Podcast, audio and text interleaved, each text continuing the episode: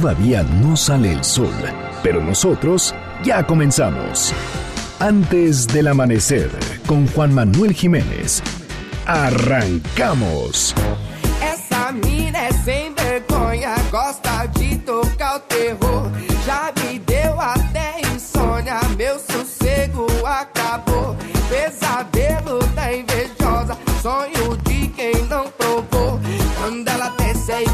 Igual terremoto, ela sente e não para, ela toca o terror. Quando ela desce é igual terremoto, ela sente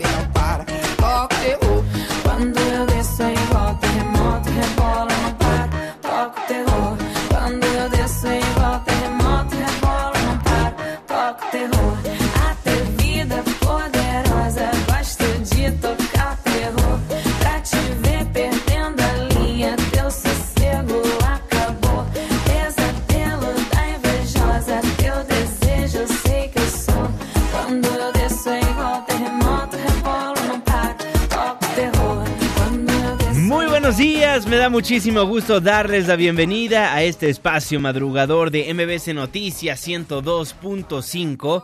Gracias por acompañarnos antes del amanecer. Mi nombre es Juan Manuel Jiménez y como todos los días, como todas las mañanas, lo invito a que nos acompañe, a que nos sintonice hasta las 6 en punto para que desde muy temprano se informe de las noticias más relevantes de nuestro país en este espacio, en este programa que hacemos absolutamente todos, por lo cual lo invito a formar parte de la expresión en línea y nos deje saber cuáles son los problemas que hay en su colonia, en su barrio, en su ciudad, qué opina de lo que le presentamos a lo largo de estos 60 minutos de información. Los espero, los leo. Twitter arroba Juanma Pregunta, Facebook Juan Manuel Jiménez, WhatsApp 55 16 34 53 95. Quem não provou, quando ela desce é igual terremoto. Estamos escuchando y escucharemos a lo largo de estos 60 minutos de información Anita en estos momentos con su canción Terremoto.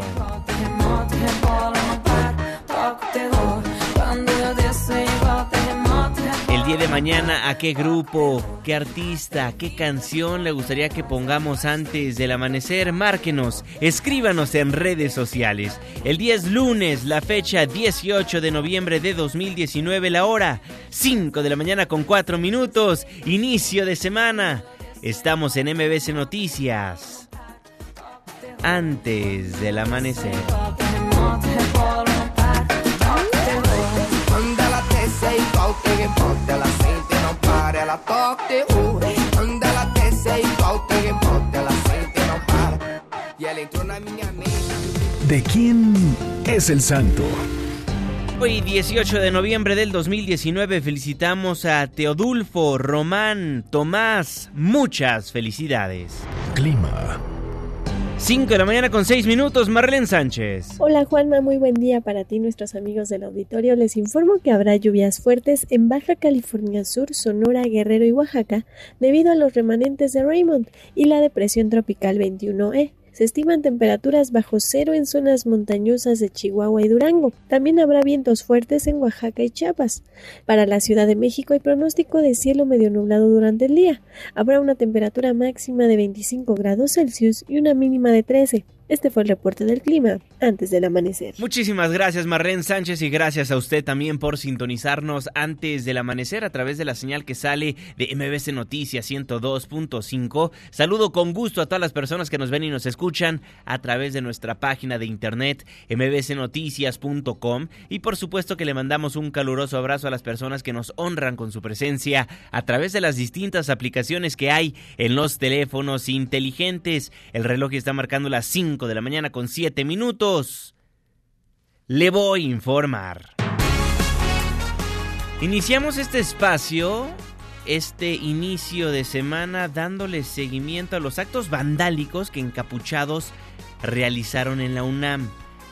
Recordemos lo que pasó el jueves después de una marcha legítima, organizada y pacífica que fue invadida por delincuentes.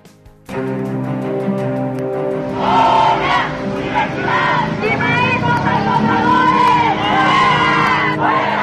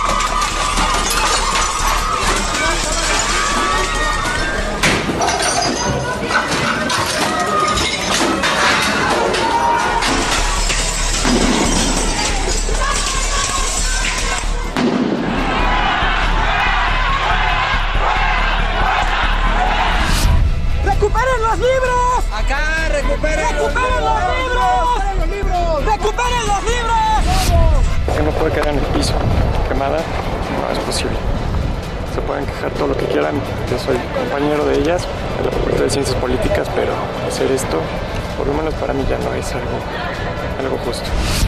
De manera inmediata, estudiantes estuvieron aquí ayudándonos a recoger los libros que fueron tirados y vandalizados.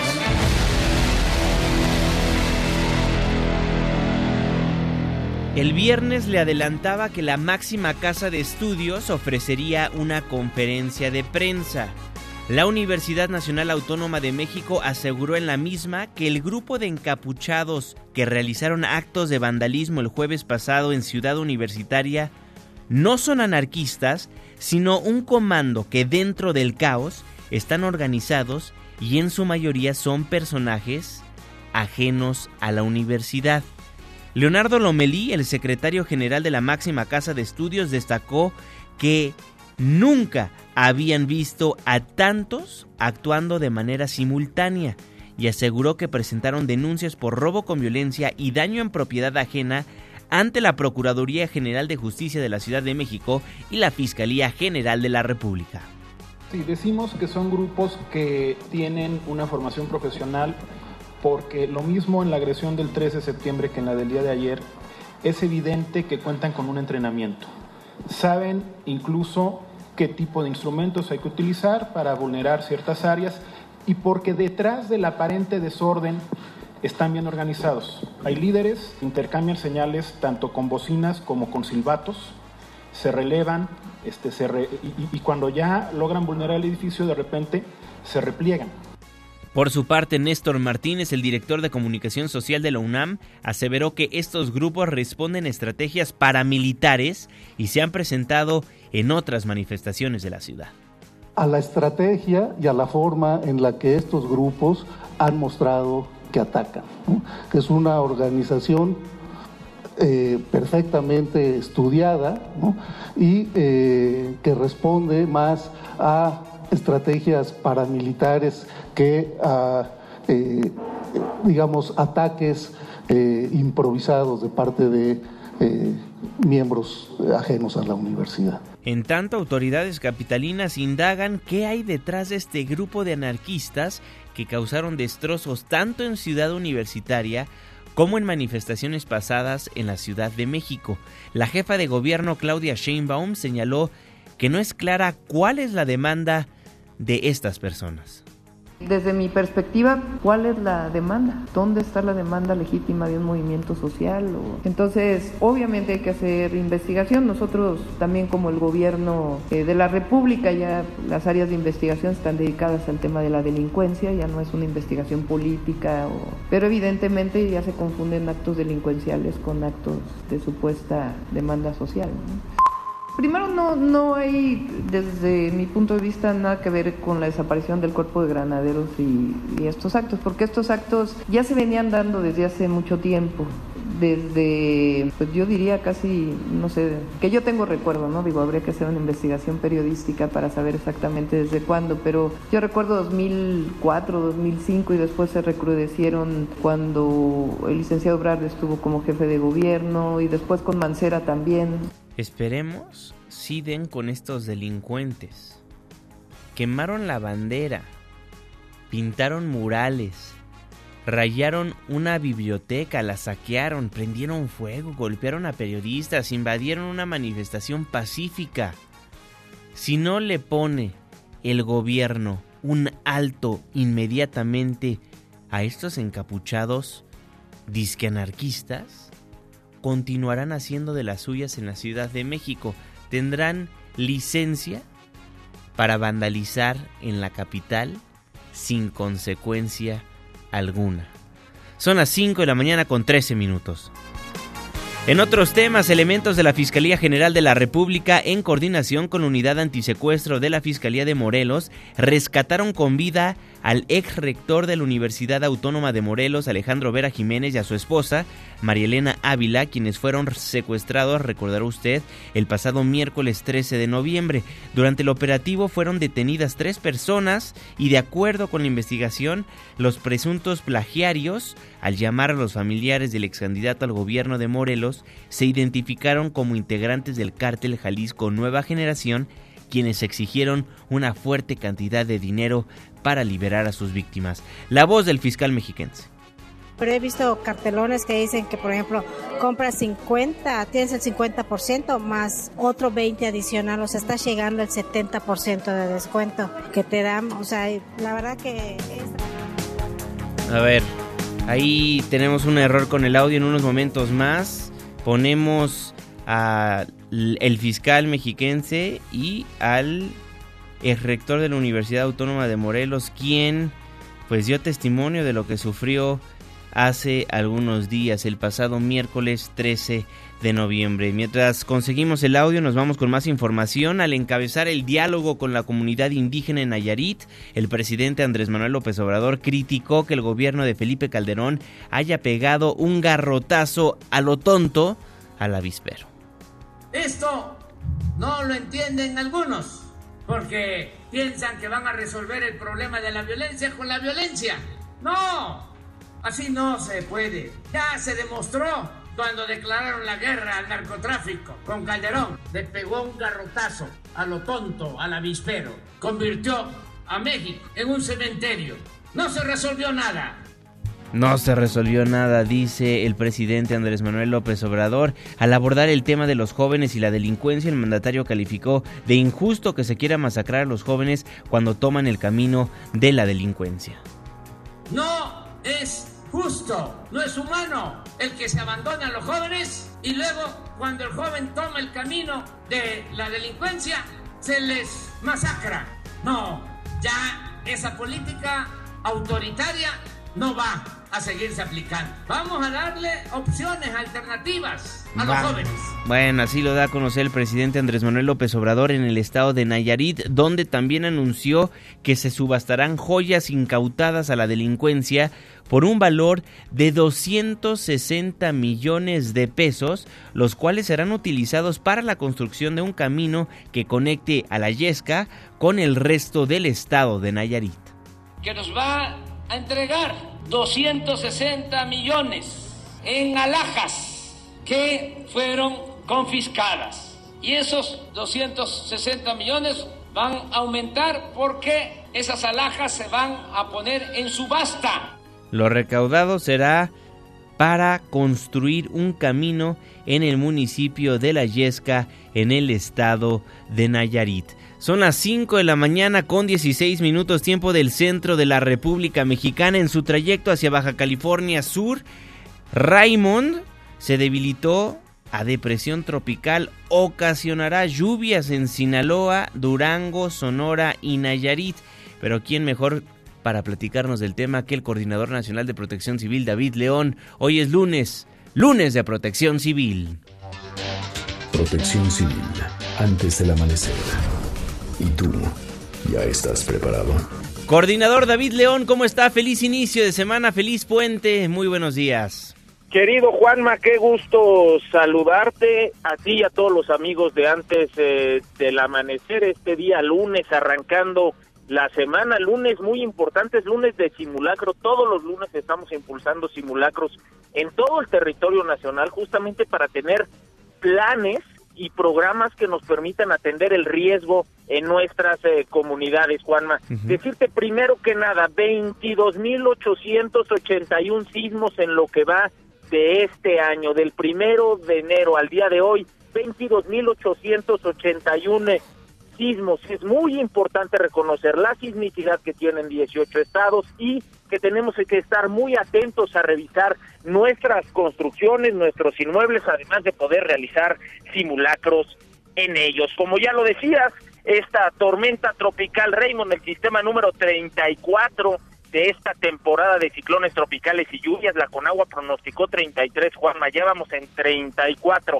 Raymond se fue debilitando, como bien lo dices, en su trayectoria noroeste hacia, Baja- California eh, Sur. Ahora es una baja presión en remanente. Vamos a tener todavía lluvia en distintos eh, municipios, tanto de Baja California Sur como de la costa eh, Pacífico, oleaje, vientos. Es importante comentar que de manera anticipada, antes de que llegara la lluvia, sesionó el Consejo Estatal de Protección Civil, extraordinaria ayuda de las Fuerzas Armadas, Secretaría de Marina, Secretaría de Defensa Nacional y Guardia Nacional, y esta antelación permitió que la población no estuviera en riesgo durante las lluvias. No podemos bajar la guardia, eh, Juanma, porque es un territorio muy plano donde poca lluvia genera estragos. Además, eh, Juanma, el Frente Frío número 14 estaría eh, afectando nuestro país y además tenemos un sistema más en el Pacífico mexicano a cientos de kilómetros de las costas del estado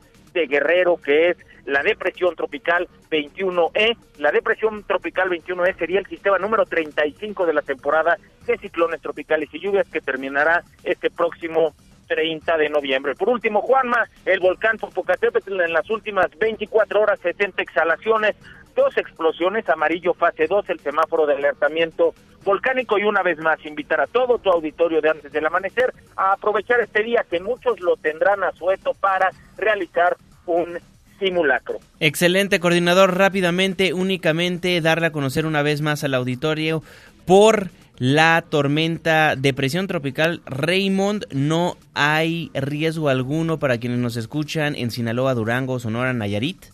Habrá lluvia, Juanma, habrá eh, vientos, habrá eh, nubosidad asociada, algo de oleaje alto, pero nada más, es decir, no es el peligro y el riesgo que representa una tormenta tropical. Bien. La temperatura del mar la ha debilitado, el frente frío también, es decir, está llegando con mucha menos fuerza de lo que se había pronosticado. Habría tocado tierra la tarde de ayer. Perfecto. Coordinador, muchísimas gracias. A tus órdenes, Juanma, bonito día. Igualmente, el Coordinador Nacional de Protección Civil antes del amanecer. Son las 5 de la mañana con 20 minutos, tiempo del centro de la República Mexicana. Con eso nos vamos a un breve corte comercial, nos vamos a la pausa. Al volver estaremos platicando de lo que es noticia en la Ciudad de México. Analiza el gobierno capitalino un mecanismo para evitar la evasión fiscal que llevan a cabo los dueños de vehículos cuyos costos van desde el medio millón y hasta el millón de pesos que emplacan en otros estados del país. Le damos los detalles al volver de la pausa comercial. También el jeque de los deportes nos contará cómo avanzó el juego de fútbol de la sub-17, la final de la selección mexicana contra Brasil. Se perdió un partido, pero se ganó experiencia. 5 con 21 le tenemos el reporte vial, la pausa. Y ya volvemos.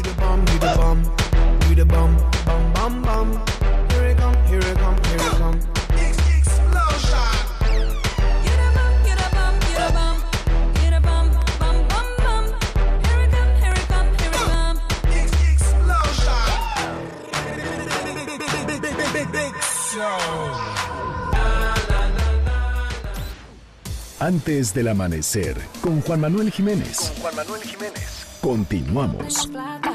Aquí lo que importa es que tú te sepas mover. No te asustes si la ropa se levanta. Cuando el bajo se te meta por los pies. No te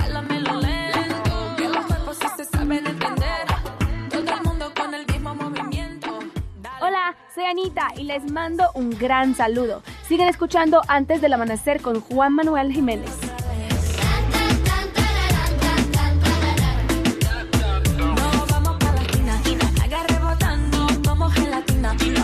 Gracias Anita por los saludos antes del amanecer. Estamos de vuelta en MBC Noticias. Gracias por madrugar con nosotros. Yo soy Juan Manuel Jiménez y me da gusto nuevamente darle la bienvenida a este espacio del 102.5. Les recuerdo que nos escuchamos de las 5 hasta las 6 de la mañana de lunes a viernes. Márquenos, sea parte del espacio informativo. Denos el reporte vial al aire 5166-1025 en redes sociales arroba Juanma Pregunta, WhatsApp 55 16 34 5395. Medicina de Anita.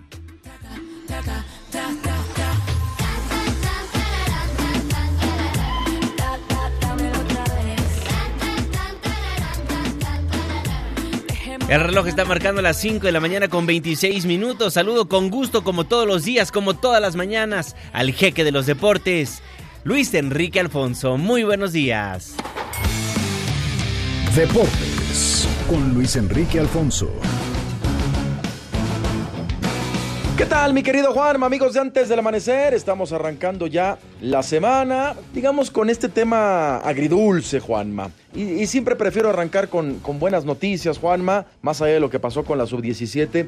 Yo sí quiero recalcar que la nota del fin de semana para el deporte mexicano es la calificación de la selección mexicana de béisbol por primera vez a unos Juegos Olímpicos. Le ganaron a la selección de Estados Unidos en el partido por el tercer lugar en el torneo Premier 12 que se juega en Tokio. Era la última manera de subirse al tren, ¿eh? O sea, el que ganara prácticamente estaba ya en los Juegos Olímpicos del próximo año porque en la final, pues ya Japón y Corea del Sur habían quedado como uno y dos con boleto directo. México le gana 3 por 2 al equipo de la Unión Americana con un batazo de Fred Navarro en extra innings, en la décima, emocionante, un toletazo que hizo brincar a todo el país. Y lo que ocurrió con la selección mexicana, que de verdad una enorme felicitación, es que por primera vez van a jugar unos, eh, van a estar en unos Juegos Olímpicos y eso es maravilloso. Y después caemos al trago amargo, Juanma.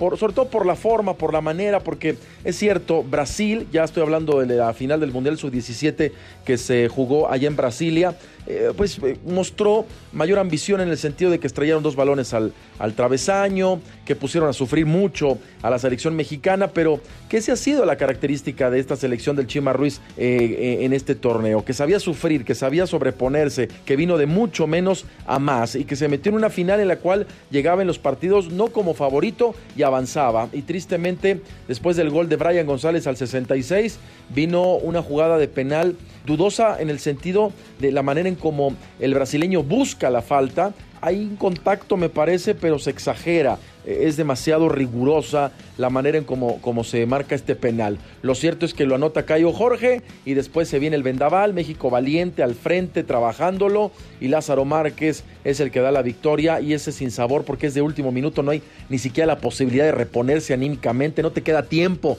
para tratar de empatarlo y México es subcampeón del mundo como lo fue en 2013 cuando cayeron ante Nigeria. Así que pues son eh, de estas cosas que quedan en la memoria colectiva, pero bueno, así están las cosas y ya de qué podemos hablar. Lo que sí es que eh, eh, queda otra, otra cuestión en el deporte, en el fútbol americano eh, estudiantil de secundarias en Estados Unidos. Hubo otro nuevo tiroteo, tres personas heridas y cinco detenidas. Es la actualización que te tengo hasta ahorita, Juanma.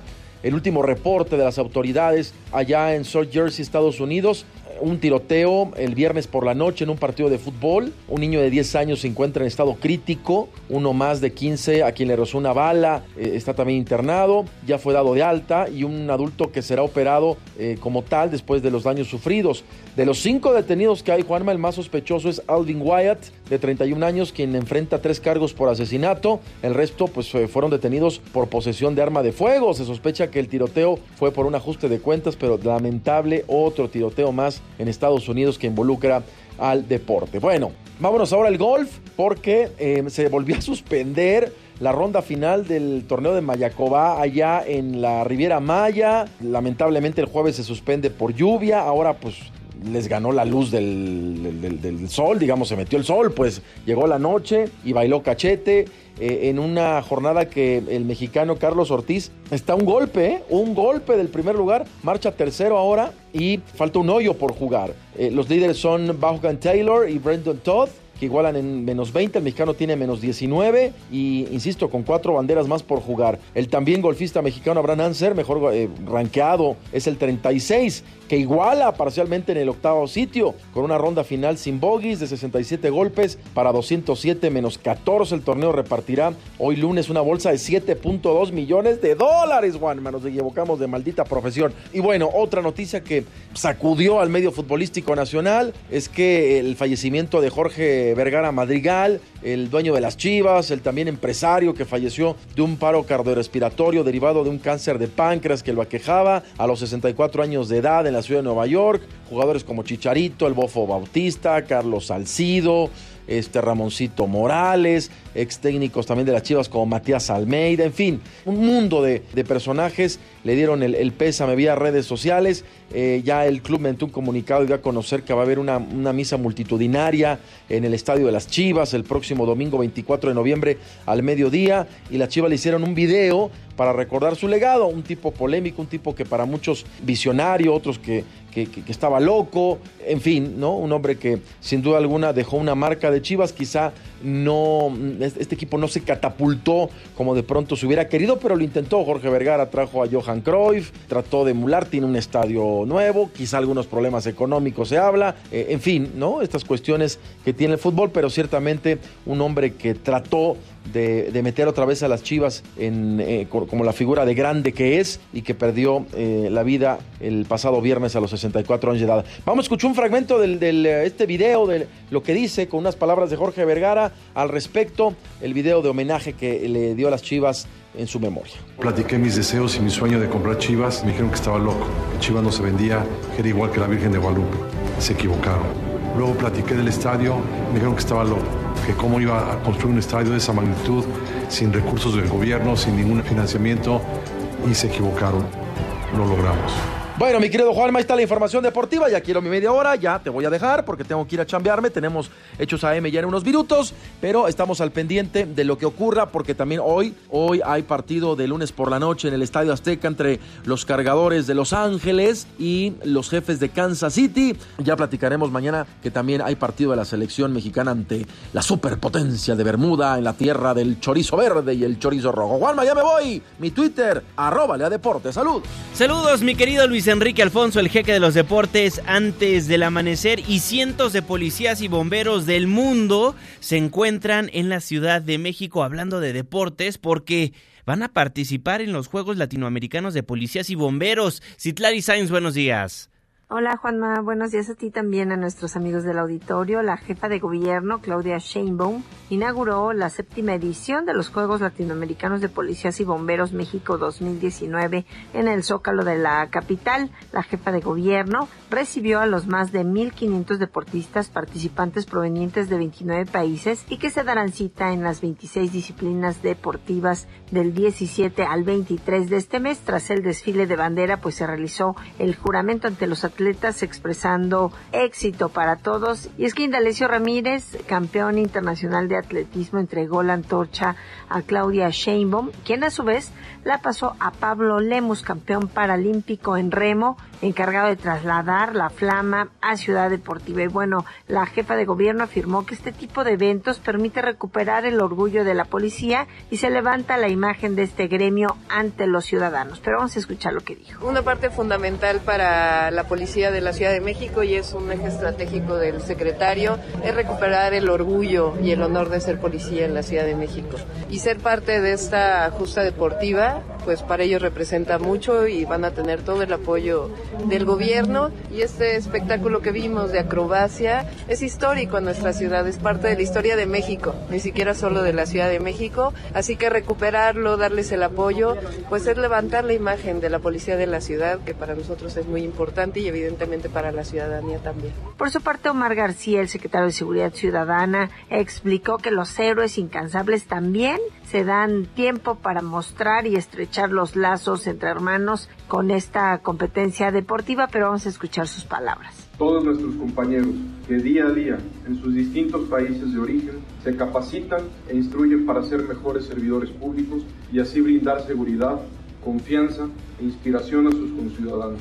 Sin embargo, su labor no termina ahí, porque a pesar del cansancio, de las obligaciones y del peligro que significa pertenecer a los cuerpos de seguridad y emergencia en cualquier ciudad del mundo, estos héroes incansables se dan el tiempo para ejercer una disciplina atlética con respeto, compromiso, responsabilidad y orgullo. Juan, es mi reporte. Buenos días. Buenos días, Itlali Sáenz. Muchísimas gracias por la información. El reloj está marcando las 5 de la mañana con 35 minutos. Resumen capitalino. La jefa de gobierno Claudia Sheinbaum expresó su beneplácito luego de que la Procuraduría Capitalina logró la primera vinculación a proceso de un sujeto acusado de maltrato animal. La mandataria capitalina destacó la importancia de que este tipo de acciones sean sancionadas. Me parece muy bien, qué bueno, felicito a la Procuraduría. El tema de maltrato animal, además de que es un tema sensible, que está sancionado por el propio Código Penal, los propios protectores de animales han demostrado y muchas investigaciones cómo la violencia hacia los animales también se refleja en violencia hacia otras personas. Entonces es muy importante que todos estos actos violentos sean sancionados. Así lo daba a conocer la jefa de gobierno Claudia Sheinbaum y analiza el gobierno capitalino un mecanismo para evitar la evasión fiscal que llevan a cabo los dueños de vehículos cuyos costos van de los 500 mil pesos y hasta más de un millón de pesos, quienes se emplacan en otras entidades para no pagar la tenencia. De acuerdo con la jefa de gobierno, por esta práctica estiman que la ciudad deja de recaudar alrededor de 700 millones de pesos. Pues estamos calculando que hay cerca de un millón de vehículos que se fueron a, emplacar a algunos estados, particularmente el estado de Morelos. ¿Cuánto representaría más o menos esa cifra? Pues estamos hablando, puede llegar hasta 700 millones de pesos. Entonces, y sobre todo el tema de que es una evasión fiscal. También estamos viendo con el estado de Morelos, porque formalmente tú tienes que presentar un, un certificado de dónde vives, una, un comprobante de domicilio, de residencia, para poder sacar tus placas entonces no se están utilizando los comprobantes de domicilio. Evasión fiscal en cuanto a las placas, dice la jefa de gobierno Claudia Sheinbaum, quien descartó incrementos también en impuestos para el próximo año. Pero a la gente no va a haber este incremento de, va a haber lo que corresponde a la inflación, que este año es menor, o se espera que lo que fue este año es menor que inclusive 2018 entonces es solamente en términos reales, pero no va a haber ningún incremento ni a cobro de agua, ni a predial, etcétera, etcétera. Y la Comisión de Derechos Humanos de la Ciudad de México externó su apoyo a la iniciativa que se discute en el Congreso local para que niños y adolescentes puedan cambiar su nombre y género en sus actas de nacimiento. La ombudsperson capitalina Nacheli Ramírez destacó que con ello se busca combatir la discriminación por edad y así evitar que los menores sean revictimizados en un proceso judicial. De hecho, lo podrían hacer y de hecho lo hacen a través de un procedimiento judicial. Pero el procedimiento judicial tarda muchísimo y en el caso de niñas, niños y adolescentes, en adultos también, pero en particular en ellos son procesos que los revictimizan, que los patologizan y pues ¿por qué tiene que ser diferente en niños acompañados por sus padres a adultos solos? Nosotros pensamos que no, ¿no? que no tendría por qué, por qué ser diferente. Indicó que trámites de este tipo pueden contribuir a reducir el número de suicidios de menores por razón de identidad de género las víctimas, por ejemplo, de niños por razón de identidad de género que no corresponden su sexo al nacer, ¿no? En estos niños he estudiado que aumenta cinco veces más, por ejemplo, la, la, tendencia al suicidio. Entonces, este tipo de cosas lo que te permiten, por un simple trámite administrativo, es, digamos, manejar y reducir estas, estos riesgos que de entrada este, viven estos niños y niñas. Interesante la iniciativa que se discute en el Congreso local, una iniciativa que busca que niños y adolescentes puedan cambiar su nombre y género en sus actas de nacimiento. ¿Usted cómo lo ve? Déjeme saber en Twitter, arroba Juanma Pregunta, Facebook Juan Manuel Jiménez, WhatsApp 55 16 34 53 95. El reloj está marcando las 5 de la mañana con 39 minutos. Son 333 las colonias más inseguras de la Ciudad de México. Cientos de colonias que son gobernadas por los delincuentes. ¿Cómo planea el gobierno capitalino combatir los índices delictivos en esas zonas? Cuéntanos, Adrián Jiménez, buenos días.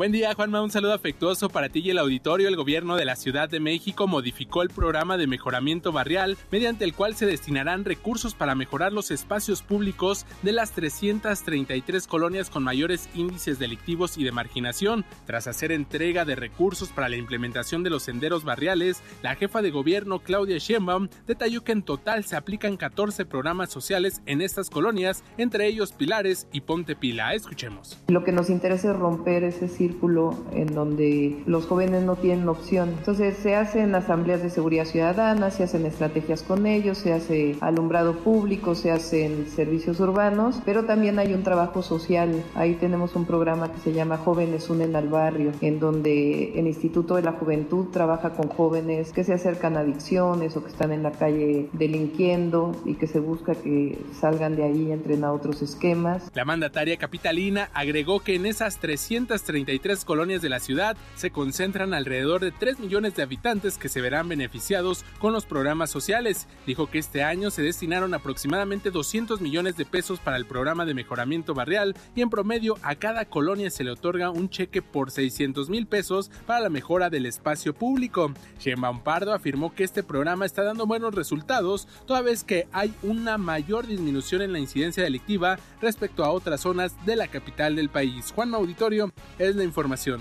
Buenos días. Muy buenos días, Adrián Jiménez, y buenos días a usted también que nos hace el favor de sintonizarnos antes del amanecer a través del 102.5 de su frecuencia modulada en este 18, 18 de noviembre de 2019. Sábado Distrito Federal.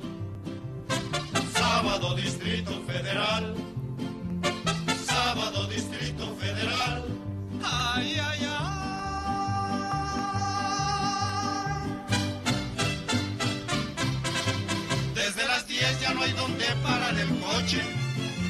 Ruletero que no quiera uno llevar. Llegar al centro, atravesarlo es un desmoche, un hormiguero no tiene tanto animal. Los almacenes y las tiendas son alarde de multitudes que así llegan a comprar. Al puro fiado porque está la cosa que arde. Al banco llegan nada más para sacar. El que nada hizo la semana está sin lana. Sábado Distrito Federal de Chava Flores y se lo ponemos en este día de asueto, en este 18 de noviembre de 2019, porque un día como hoy, pero de 1824, el Congreso aprobaba la creación del Distrito Federal y nombra a la Ciudad de México capital de la República. Sábado Distrito Federal.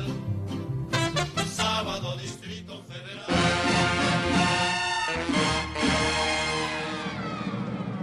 ¿Ya escucharon? ¡Libre! ¡Taxi! ¡Taxi! ¡Libre! Muchísimas gracias. Un, dos, tres, ¡ah! Es tiempo de subirnos al taxi, abróchese los cinturones porque estamos a punto de hacer un recorrido. Sergio Almazán, ¿por dónde vamos a estar viajando el día de hoy? Buenos días. ¿Qué tal mi querido Juan Manuel? Buenos días y buenos días a todo tu público madrugador de antes del amanecer. Pues ahora te parece que nos vamos a ir hacia el norte de la Ciudad de México, es decir, para ser más precisos, el Estado de México, en la zona de Tlanepantla de Vaz. Ahí nos vamos a ubicar esta mañana porque eh, la invitación es para visitar el poblado de San Bartolo Tenayuca. Tenayuca, la zona arqueológica que está inmersa en una unidad habitacional, pero que en épocas prehispánicas fue uno de los lugares más importantes de los chichimecas en el siglo XIII. Ahí se puede encontrar hasta el día de hoy, gracias a los trabajos de conservación y de restauración que eh, en la década de los 60 se llevaron a cabo en este complejo arqueológico, podemos nosotros ver los basamentos que rinden culto a dos de las principales deidades chichimecas.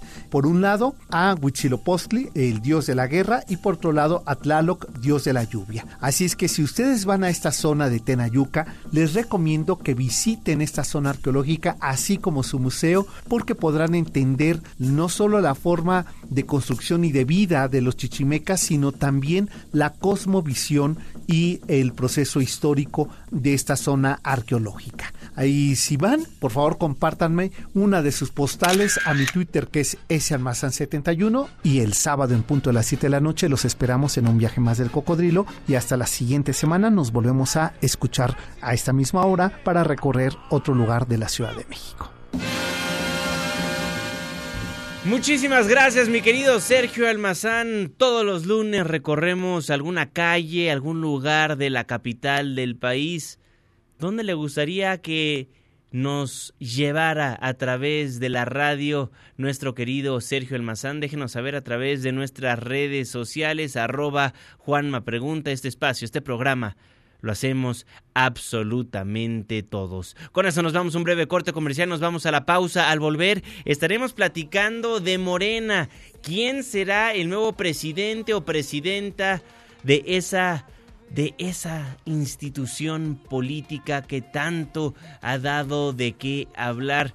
un caos, un despapalle que hay en Morena. Vamos a estar desmenuzando lo que dan a conocer los distintos actores que dan de qué hablar sobre el tema y también habrá consultas sobre la construcción del tren Maya, ya lo anunció el presidente Andrés Manuel López Obrador. Twitter arroba Juanma Pregunta, Facebook Juan Manuel Jiménez, escuchando a Anita, nos vamos al corte comercial, reporte vial y ya volvemos.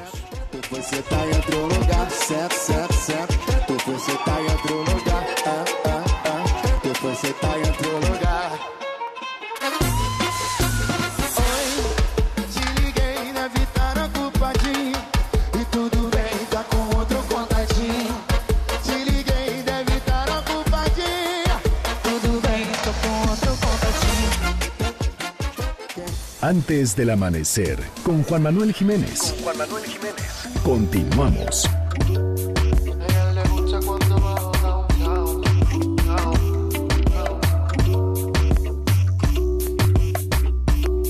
En su cuerpo puedo ver la definición. Se ve que lo trabaja es motivación. Le pedí que me ayude con una visión. Downtown Anita.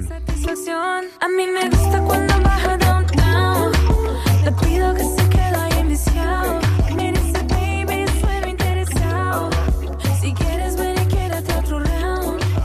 Gracias por continuar con nosotros en MBC Noticias 102.5. Estamos antes del amanecer. Mi nombre es Juan Manuel Jiménez. Le tengo más información. Resumen de noticias antes del amanecer. Hoy es lunes, lunes de puente, y hay millones de personas disfrutando de este día de asueto. Entre ellos, los diputados federales decidieron posponer la aprobación del presupuesto del 2020 para el miércoles. Angélica Melín, ¿cómo estás? Buenos días. Juanma, gracias. Buenos días. La mesa directiva y la Junta de Coordinación Política de la Cámara de Diputados anunciaron en un hecho inédito que la aprobación del presupuesto 2020 se pospone hasta este miércoles 20 de noviembre. Esto ante la falta de condiciones para ingresar al recinto que desde hace más de una semana está rodeado y bloqueado por organizaciones campesinas que exigen recursos para el año entrante. Al hacer el anuncio, la presidenta de la Cámara, Laura Rojas, y el coordinador de Morena, Mario Delgado, afirmaron que no aprobar el presupuesto en el plazo legal establecido que venció el pasado viernes 15 de noviembre no les implicará problemas legales. Por el contrario, dijeron, los egresos del año entrante están blindados en términos jurídicos. Escuchemos a la diputada Laura Rojas. Pues no quisiera yo adelantar vísperas. Confiamos plenamente en que esta actitud de diálogo va a rendir frutos hacia la sesión del próximo miércoles. Sí está blindada la parte legal del presupuesto, absolutamente, dado que vamos a sesionar, vamos a reanudar nuestra sesión del miércoles 6 de noviembre y en ese sentido está salvaguardada la parte legal del presupuesto. Los congresistas agregaron que se seguirá apostando al diálogo para llegar a acuerdos con las organizaciones inconformes, no se pedirá el uso de la fuerza y tampoco se tiene previsto buscar una sede alterna al Palacio Legislativo, de modo que confían en que el próximo miércoles ya se podrá ingresar al recinto para aprobar el presupuesto. Es el reporte. Muchísimas gracias, Angélica, Angélica Melín, desde la Cámara de Diputados.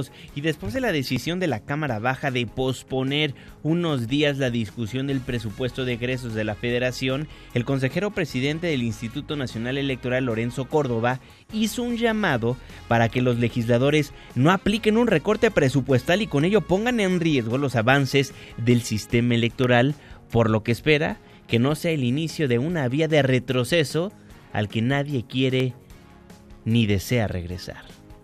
Confío en que las decisiones presupuestales no coloquen en riesgo los avances del sistema electoral de nuestro país. Bajo una premisa, nadie está en contra de las medidas de austeridad y nadie está en contra del despilfarro. Pero una cosa no puede equipararse a la otra. Por la vía presupuestal tenemos que cuidar, uno, que no se despilfarran recursos públicos, pero que no se lesione eso que hoy es un beneficio, un bien de la sociedad en su conjunto. Las elecciones son la base de la que depende la convivencia pacífica, la estabilidad política, pero también en consecuencia de la anterior la estabilidad económica y social. Ver lo que pasa en otras latitudes del mundo en donde autoridades electorales que no inyectan confianza entre los distintos contendientes pueden provocar, me parece que es una lección de la que no podemos ser ajenos Molesto, molesto, el consejero presidente del INE, Lorenzo Córdoba, hace un llamado para que los legisladores no apliquen un recorte presupuestal y pongan en riesgo con ello los avances del sistema electoral. Dice que no sea el inicio de una vía de retroceso al que nadie quiere ni desea regresar. Son las 5 de la mañana con 53 minutos tiempo del centro de la República Mexicana. Habrá consultas sobre la construcción del tren Maya. Rocío Méndez, buenos días.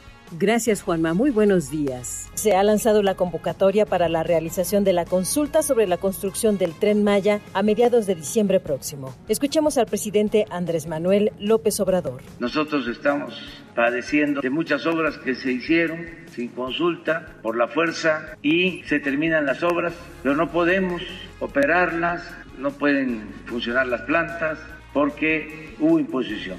De los tiempos recientes del periodo neoliberal. Estamos en el terreno de lo inédito, iniciando un proceso democrático. Además, es una consulta que se sepa vinculatoria, que se va a respetar la voluntad de los ciudadanos. Si la gente dice, sí, vamos, la subsecretaria de Desarrollo Democrático, Participación Social y Asuntos Religiosos de Segov, Diana Álvarez, detalló que la consulta se realizará en los 40 municipios del sureste mexicano por donde atravesará el tren. El 15 de diciembre del presente año se van a instalar módulos de participación ciudadana en los estados de Chiapas, Tabasco, Campeche, Yucatán y Quintana Roo y los módulos se van a instalar en los municipios directamente involucrados en el trazo de la vía del tren. La consulta indígena sobre la construcción del tren Maya tendrá otra dinámica, explicó Adelfo Regino del Instituto Nacional de los Pueblos Indígenas. Va dirigido específicamente a las comunidades indígenas y estaremos convocando a sus autoridades e instituciones representativas, alrededor de 3.425 localidades indígenas con 40% y más de población indígena y se realizarán a fines de mes, el día 29 y 30 de noviembre, 15 asambleas informativas. Después las comunidades pues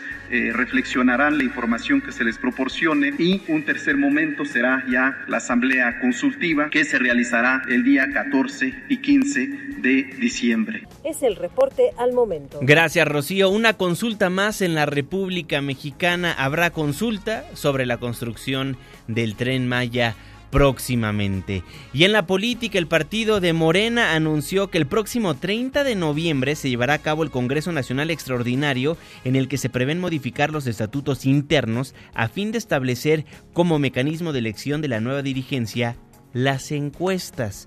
En un video publicado en redes sociales, Berta Luján, la presidenta del Consejo, Jacob Polemsi, la secretaria general en funciones de presidenta, y Héctor Díaz Polanco, el presidente del Consejo Nacional de Honor y Justicia, llamaron a la unidad a los militantes, a quienes dijeron que el partido va para adelante. La voz de Berta Luján Ya tuvimos el acuerdo con el Comité Nacional para sacar una sola convocatoria, realizar un solo Congreso extraordinario para el próximo día 30 de noviembre. Queremos lanzar un llamado a las y los consejeros, a los congresistas, para que podamos entre todos fortalecer este momento importante en la vida política del país, para que este acto nos sirva para salir fortalecidos y unidos. Morena va para adelante. Morena va para adelante, dice Berta Luján. Y la dirigente de Morena estimó que la elección de los órganos de dirección de ese instituto político pues se podría realizar a mediados